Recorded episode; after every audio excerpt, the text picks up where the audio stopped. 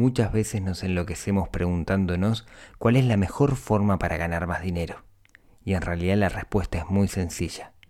Para ganar más dinero lo que tenemos que hacer es aportar más valor. Bienvenidos al episodio 44 del podcast de Neurona Financiera.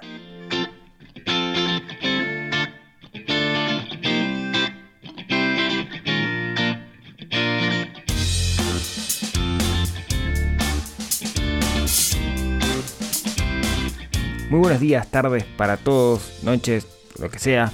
Mi nombre es Rodrigo Álvarez, el creador de neuronafinanciera.com, este sitio web donde hablamos de finanzas personales, donde hablamos de inversión, donde hablamos de dinero en todos sus aspectos, pero siempre centrado en el ser humano, más que nada, intentando traducir cosas que parecen complicadas a un lenguaje un poquito más llano o más, o más entendible.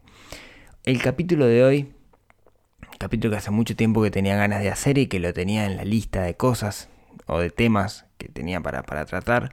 Está relacionado con economía real, pero me parece que lo podemos aplicar a un montón de aspectos. No necesariamente si tenemos un negocio o un emprendimiento. Creo que si somos empleados también hay algo aquí que tiene un poquito de valor. Lo que vamos a hablar hoy es de cómo hacer que nuestra empresa o nuestro emprendimiento emprendimiento gane más dinero. ¿sí?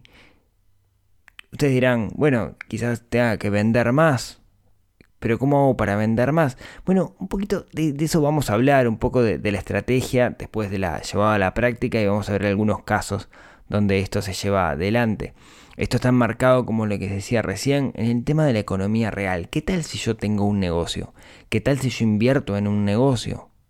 ¿Cómo hago para que ese negocio dé más ganancias? Bueno, hay, hay un libro muy muy interesante que se lo recomiendo a todos leer. Yo lo leí hace muchísimos años. Un amigo me lo, me lo recomendó que era como fanático de este libro. Se llama Gerardo. El libro se llama La Estrategia del Océano Azul. Quizás le suene. ¿sí? Em, creo que el, subtítulo es Crear nuevos espacios de mercado donde la competencia sea irrelevante. Los autores son eh, W. Chan Kim y René... Mm, ¿Cómo se lee esto? René algo. Si buscan la estrategia del Océano Azul y va a aparecer enseguida cuál, cuál es el libro. Básicamente, básicamente lo que dice el libro es que si nosotros nos, nos movemos en un mercado donde tenemos competidores, en un mercado donde hay una fuerte competencia, lo que tiende a pasar es que se empieza a bajar el precio entonces terminamos perdiendo nosotros los que tenemos el producto y termina ganando en realidad el cliente final porque cada vez obtiene un producto más barato. Pongamos un ejemplo, supónganse que yo vendo tortas fritas. Soy uno más que vende tortas fritas. Entonces, para los que no estén en Uruguay y estén en una región, la torta frita es una especie de pedazo de harina redonda frita que se suele vender en parques públicos o aquí en la Rambla cerca del agua, etcétera, digamos, es bastante común. Supóngase que yo vendo tortas fritas.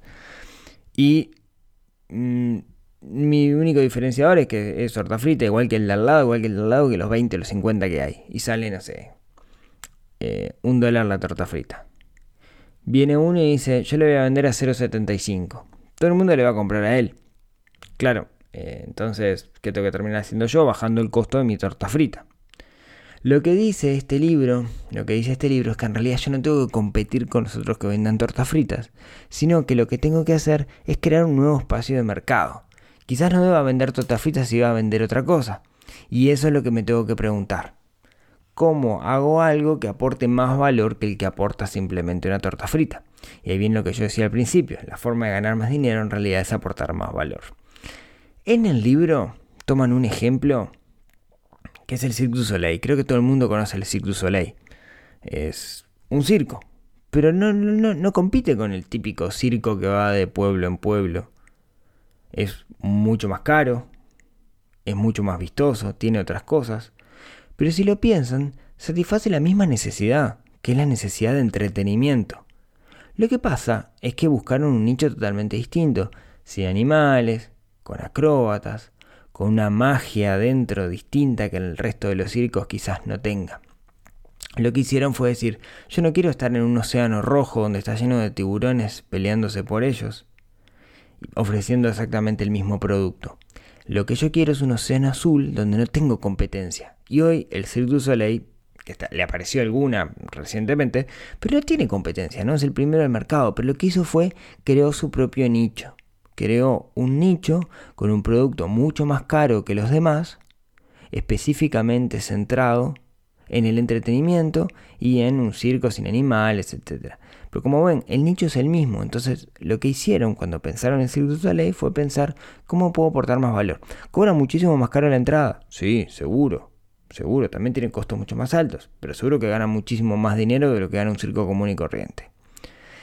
Y ustedes dirán, ok, perfecto, el Cirque du Soleil, mirá lo que me está hablando este tipo, pero yo tengo mi emprendimiento, ¿no? Yo tengo mi negocio, yo tengo, eh, no sé, el gimnasio, el lavadero, la peluquería o, cosas por el estilo, ¿no? ¿De qué me sirve esto? Yo tengo un commodity. Bueno, yo creo que de los que están escuchando esto, muchos tienen negocios establecidos, otros son em, emprendedores, otros son empleados.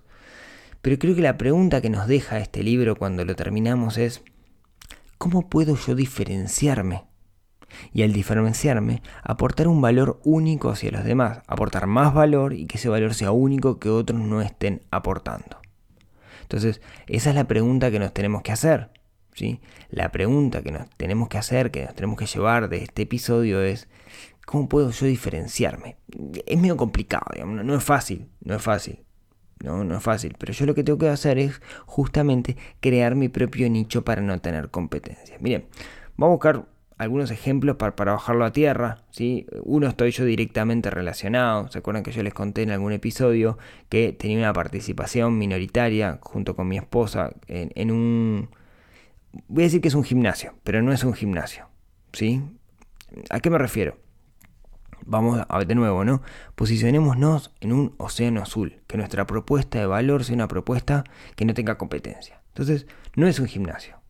Es un centro, eh, eh, esto digamos, eh, es un centro de entrenamiento personalizado. ¿Ven la diferencia? ¿Qué es un gimnasio? Máquinas, algún profesor ahí que está cuadradito en la vuelta, vos vas, a usar las máquinas, hacer las pesas, no sé qué, no sé cuánto. Si quieres una rutina, te trae una planilla prehecha y te van llenando en la planilla lo que vas haciendo.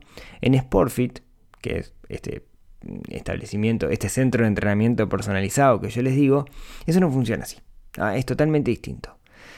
Primero, está pensado por un público que son los deportistas amateur que quieren mejorar su performance. O sea, lo que hacen los deportistas top que juegan en la primera división de cualquier, de cualquier deporte tienen un preparador físico. Bueno, esto está pensado para esos, para, para esos deportistas. Digamos, es el preparador físico que hace un plan específico para esa persona para mejorar esa habilidad.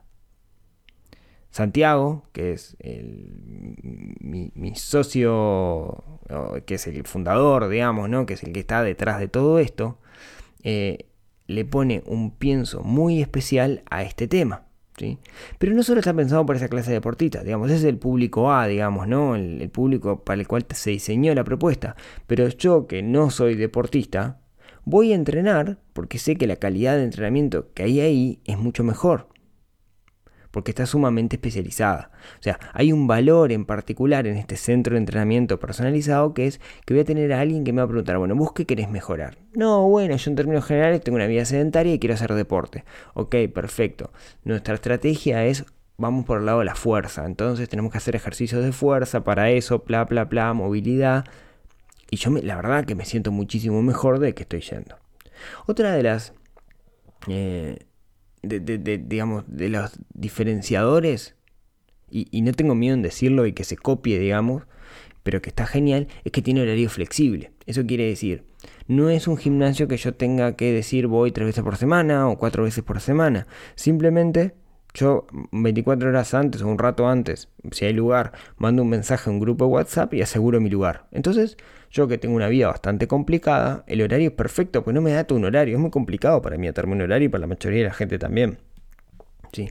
Entonces, hay un sistema de entrenamiento diseñado por Santiago, ¿sí? que Santiago se capacitó a nivel internacional, o sea, es un loco que está muy salado en el nivel de conocimiento que tiene.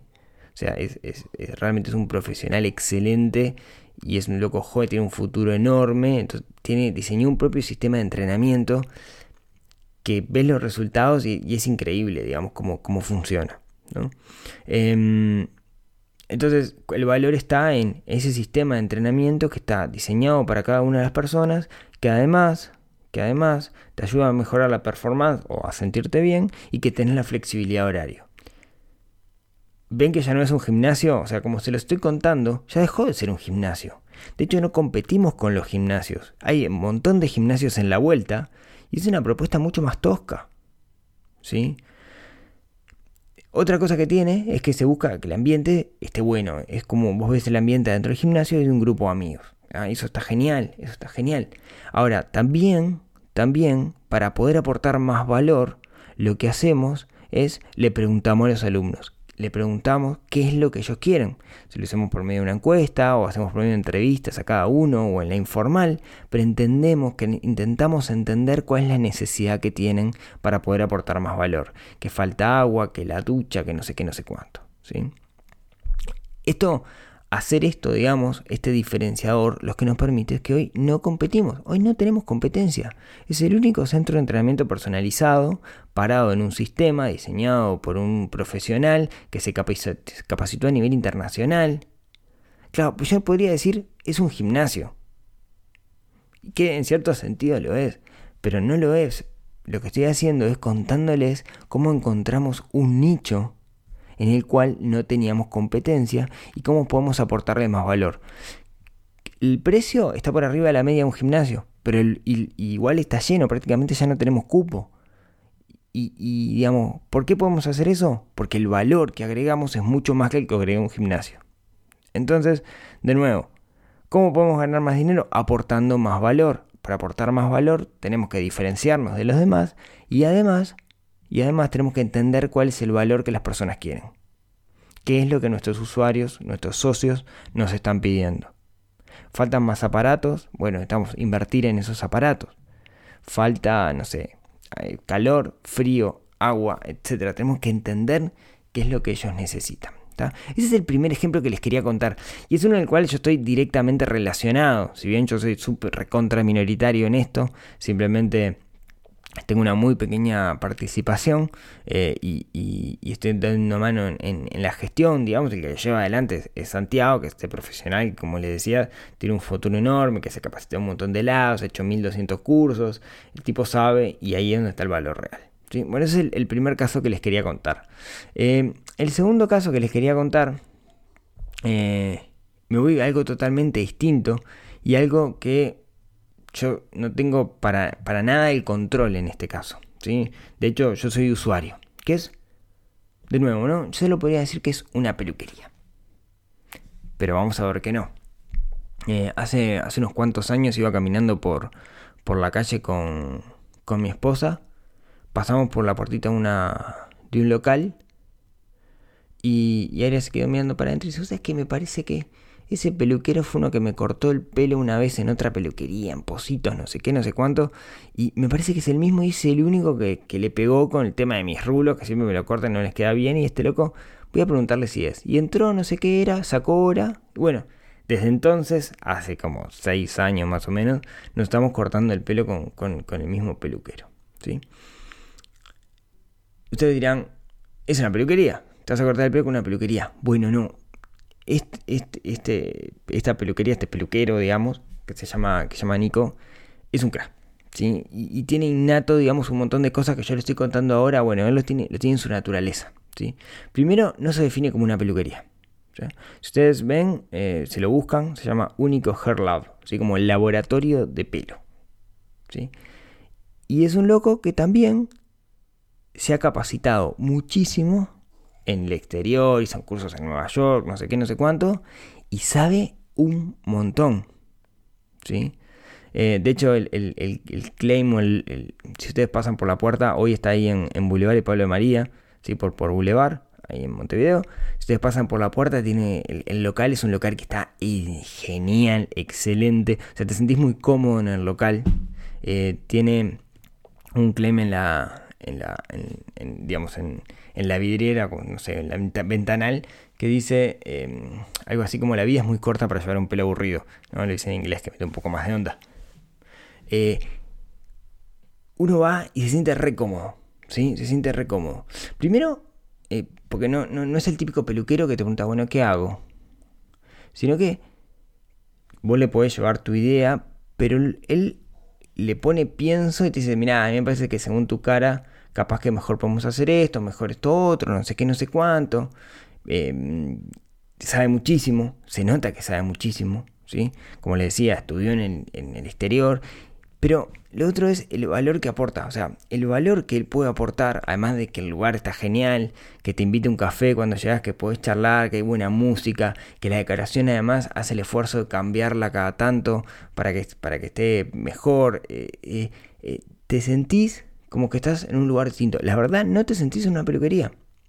No es, porque no es una peluquería, de nuevo, ¿no? Es un lugar donde lo que hacen es buscar que vos le des vida a tu pelo y el pelo sea algo parte importante de tu vida y lo tengas bien, etcétera, etcétera. ¿sí? Eh, ¿Cuál es el resultado de esto? Bueno, el resultado de esto es que para ir a, la, este mm, Hair Lab, digamos, hay que sacar hora, no puedes caer, simplemente porque los usuarios de él son usuarios que son súper fieles. Y son fieles porque el valor que él aporta es mucho más que una peluquería, normal. ¿Compite con otras peluquerías? Bueno, si no lo conoces, capaz que sí. Pero después de que lo conoces, te das cuenta que es una cosa totalmente distinta. Que no es una peluquería común y corriente, sino que es un lugar donde vos vas y le dan vida a tu pelo. ¿sí? Hacen que tu pelo sea parte importante de tu vida. le digo yo y parece, parece raro, digamos, que, tengo el pelo desordenado últimamente. ¿no? Pero, de nuevo, ¿qué hizo? Le está dando más valor a los demás y buscó un nicho distinto. No es una peluquería, mucho más que una peluquería. ¿sí? Bueno, ustedes dirán de nuevo, bueno, ta, me contás dos casos, etcétera, pero a mí esto que aplica, yo tengo un commodity. Yo qué sé, un gimnasio es un commodity, no tiene nada, digamos, una peluquería, lo mismo. Bueno, ¿saben qué? La vez pasada en, un curso que estaba dando, tengo una alumna que ojalá esté escuchando esto, que tiene una un lavadero de ropa. Y una de las cosas que charlábamos es, bueno, ¿cómo podemos hacer que este lavadero de ropa eh, eh, facture más? ¿no? Venda más, que tenga, que tenga, digamos, toda la capacidad este, fija. Entonces, yo la verdad no lo sé, porque es un negocio que no conozco, así como no conozco el de la peluquería. Yo no sé cómo hacer que más gente entre en la peluquería. Pero muchas veces el hecho de no conocer algo te da como cierta herramienta. Entonces, lo que justo estábamos en la clase para arrancar la clase, un poco para sacarse el, el, vieron cuando arranco una clase medio así como durito, hicimos una especie de dinámica en lo que cada uno de los 30 personas que estaban en esa clase tenían que dar una idea de cómo mejorar el negocio de la lavandería. Y claro, muchos son usuarios de lavandería, entonces empezaron a aparecer ideas súper razonables que quizás no se nos habían ocurrido a nosotros o súper locas, ¿no? Eh, primero, digamos, yo lo primero que diría sería, para mí esto no, debería ser un, lavadero de ropa. ¿sí? Para mí lavadero de ropa, de nuevo, es el cómodo y tengo que crear mi propio nicho. Y el nicho para mí sería, digamos, es un spa de ropa. Yo voy a hacer que la ropa esté feliz para que después el usuario de la ropa también esté feliz. Si tu ropa está feliz, vos vas a ser feliz. Eso me lo acabo de inventar y lo pueden usar. Em, en esa tormenta de ideas salían un montón de cosas, ¿no? Em, y quizás lo primero, lo primero para ver qué podemos hacer es usar algo que hoy tiene ese lavadero, porque ese lavadero existe, que es preguntémosles a los usuarios qué quieren. ¿Cómo te parece que podemos mejorar este servicio? ¿Qué te gustaría? ¿Te gustaría un servicio de delivery? Sí, ahí empezamos a validar esas preguntas que hicimos en la tormenta de ideas. Para los que no conocen el concepto de tormenta de ideas es tirar todas las ideas que se te ocurren sin juzgar ninguna. Cualquier bolazo sirve. ¿sí? Después las agrupamos e intentamos probarlas. ¿Cómo las probamos? Preguntándole a los usuarios. ¿Te gustaría delivery? ¿Te gustaría que te mandara un WhatsApp cuando tu producto está listo para que lo vengas a buscar? ¿Te gustaría que probara productos ecológicos que no contaminan el medio ambiente? ¿Que me vez de una bolsa te dé un papel? ¿O que te, dé un canasto y vos me traigas el canasto y después te lo llevas el canasto y el canasto pasa a ser tuyo? Eh, no sé, ¿querés que te una cuponera? ¿Querés que te regale un lavado? ¿Querés que haga sorteos cada tanto? No sé, surgieron un montón de ideas, algunas súper locas. ¿Querés, no sé, hacer el pozo por internet? ¿O querés ver por internet cómo se lava tu ropa? Algunas eran, no tenían mucho sentido, pero justamente la idea de la tormenta de ideas es tirar muchas ideas, muchas ideas. Entonces, si yo tengo un negocio como un lavadero, un almacén o lo que sea, lo que tengo que buscar justamente es diferenciarme de los demás. No ser uno más, sino ser buscar el océano azul, ese océano donde no compito con nadie, como lo hace Sportfit, como lo hace Único, esta peluquería que no es una peluquería, que es un laboratorio de pelo, ¿sí? o como lo hacen eh, al Cirque du Soleil. Digamos. La idea es buscar nuestro propio nicho. Y después que tenemos nuestro propio nicho, enfocarnos en cómo aportarle más valor a nuestros usuarios. Definir bien quiénes son nuestros usuarios y aportarle la mayor cantidad de valor posible. Al final, si queremos que nuestro negocio crezca, en vez de competir, deberíamos crear un nicho y aportar valor. Ahí es donde está la clave. ¿sí? Y utilicemos los usuarios que tenemos hoy, si es que los tenemos, para preguntarle qué es valor para ellos. Porque muchas veces la concepción que tenemos nosotros de valor no es lo que ellos necesitan realmente. Así que bueno, vamos terminando por acá. Espero que em, esto los deje pensando. Yo cuando hago un episodio del podcast, lo que busco justamente es dejarlos pensando ustedes a ver cómo pueden llegar a aplicar esto. Y entonces me encantaría que todos los que tienen emprendimientos o conocen a alguien que tenga emprendimiento o una empresa entiendan esto, busquen ese libro si quieren, léanlo, pero busquen cómo buscar su nicho. Parece que ahí es donde está la clave para poder ganar más dinero eh, y mm, entender cómo aportar más valor es parte de eso. Así que muchas gracias a todos por escucharme por acá. Muchísimas gracias a todos los que me saludaron por, por mi cumpleaños. Em, Ayer, martes, eh, llegué a, las cuatro décadas. Eh, eh, qué decir, qué decir del tema, pero bueno, muchísimas gracias a todos. Recibí infinidad de, de, saludos por Instagram, por Facebook, por mail, etcétera. Así que muchas gracias, muchas gracias a todos. La verdad que llena el alma saber que tanta gente se acordó bueno, yo lo vengo mencionando hace tiempo, así que este, no sé si eso, pero que los buenos sentimientos de mucha gente, así que muchísimas gracias por eso. Y nos vemos, nos escuchamos, nos hablamos como siempre el próximo miércoles para seguir desarrollando y haciendo crecer esa neurona financiera que tenemos un poquito dormida. Hasta el próximo miércoles.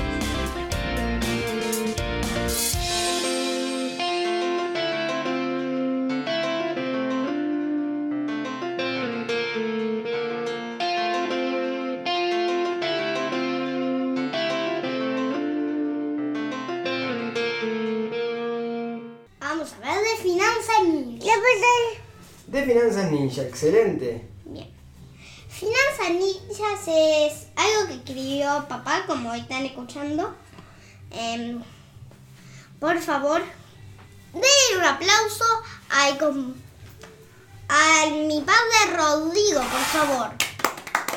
Bueno, muchas gracias, muchas gracias por la invitación a estar en, en tu programa, Maxi. Para mí estar en tu programa es una cosa excelente. Y bueno, Matilde acá nos quiere decir algo. Matilde, contame, ¿de quién fue el cumpleaños ayer?